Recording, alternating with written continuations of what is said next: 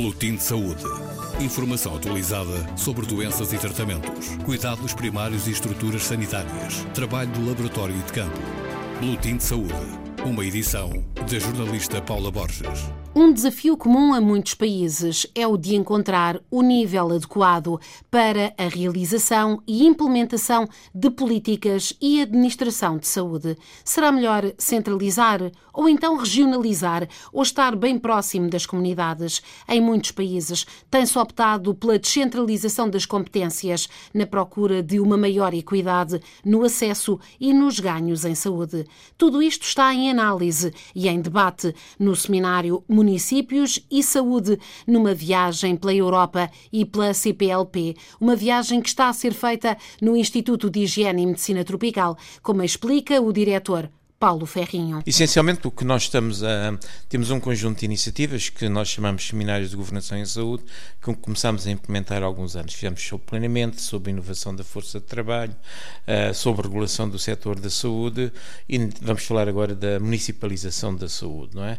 E nestas iniciativas, por causa da nossa missão, tentamos sempre ter a perspectiva portuguesa e integrar esta perspectiva no contexto europeu e no contexto da CPLP, que são dois contextos importantes para a nossa realidade. E mais uma vez, isso vai acontecer também para esta iniciativa. E vamos ter uh, colegas de, de, todos os países lusófonos a tentar uh, explicar-nos qual é a realidade dos seus países em termos de descentralizar a saúde e para onde é que essa saúde está a ser descentralizada, para que nível de governação e naqueles países em que já existe alguma experiência de municipalização da saúde, e estamos a falar acima de tudo do Brasil, que tem uma experiência riquíssima, uh, Moçambique, que desde 2009 anda a dar passos nesse sentido, uh, e mais recentemente uh, Angola, Uh, e também, ainda mais recentemente, Cabo Verde, o, como é que eles chegaram à situação em que estão agora, uh, quais são as competências que foram transferidas do nível nacional para o nível municipal, como é que estes dois níveis interagem entre si, qual tem sido o impacto daquilo que aconteceu até agora e quais são as perspectivas de desenvolvimento. Uma, um aspecto interessante que este encontro também tem é que a CPLP tem uma, uma componente insular muito forte em termos de estados ou regiões autónomas, não é? Temos São Tomé e Príncipe, temos Timor-Leste, temos os Bijagós com cerca de 80 ilhas na Guiné-Bissau, temos Cabo Verde e temos as regiões autónomas da Madeira e dos Açores, não é? Mas é que esta partilha das experiências da insularidade e qual é o impacto dessa insularidade nas opções que se fazem para a saúde também é um dos aspectos que nós queremos explorar durante estes dois dias. São, são desafios enormes. Essa, essa eh, ainda não é possível ter uma noção do impacto, não é? Não têm uh, esse, esse estudo nestas experiências que referiu.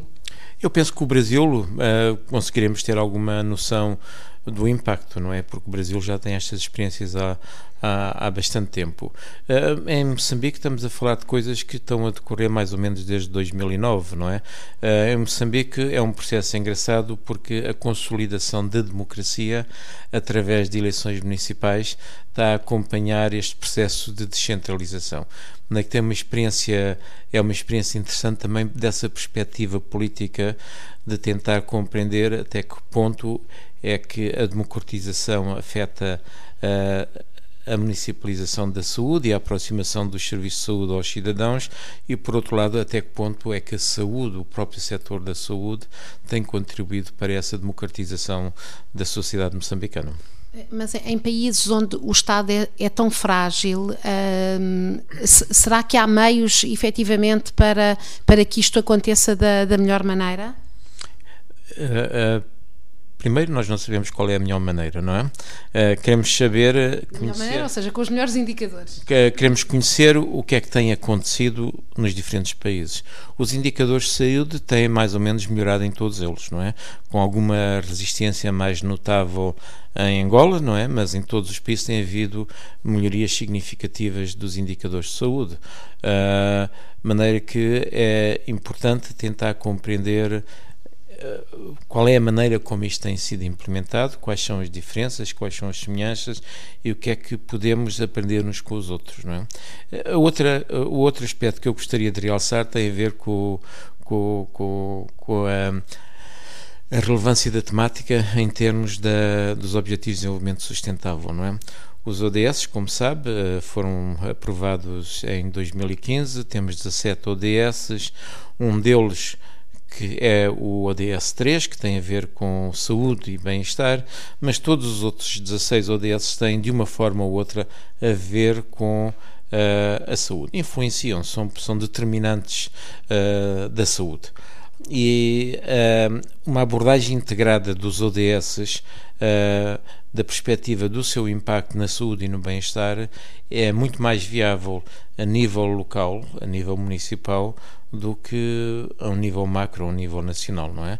Eu penso que esta abordagem dos municípios dos ODS, como é que estão a pensar sobre a integração da, das metas dos ODS Uh, nas suas metas de saúde e bem-estar, era um aspecto que também nós queríamos explorar um bocado. Estes ODS são mais abrangentes, portanto, não é só para os países em, em desenvolvimento. Uh, Portugal, por exemplo, neste. Uh, aqui, para Portugal, isto é tudo novo, não é? É bastante novo. O Portugal temos uma, uma lei aprovada, uma lei quadra aprovada este ano, não é?